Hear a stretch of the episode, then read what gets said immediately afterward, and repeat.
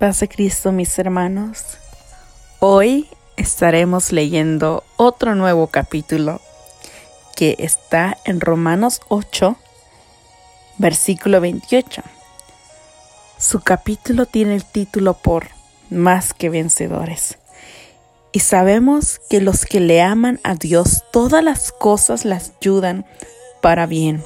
Esto es, a los que conforme a su propósito son llamados, porque a los que antes conoció, también los predestinó para que fuesen hechos conforme a la imagen de su Hijo, para el que sea primogénito entre muchos hermanos, y a los que predestinó, a estos también llamó, y a los que llamó, a estos también justificó, y a los que justificó, a estos también glorificó.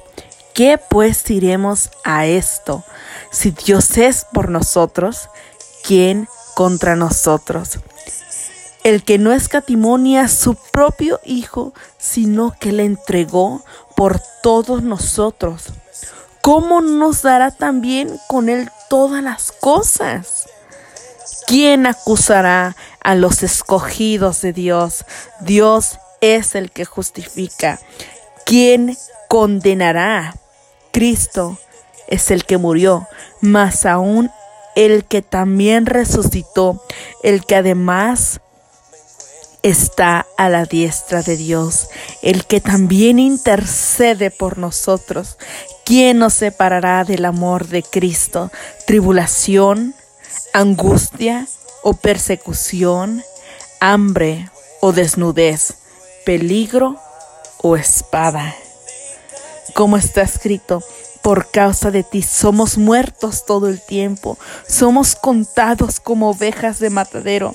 Antes, en todas estas cosas, somos más que vencedores por medio de aquel que nos amó, por lo cual estoy seguro de que ni la muerte, ni la vida, ni los ángeles, ni principados, ni potestades, ni lo presente, ni por lo venir ni lo alto, ni lo profundo, ni ninguna otra cosa creada nos podrá separar del amor de Dios, que es en Cristo Jesús, Señor nuestro.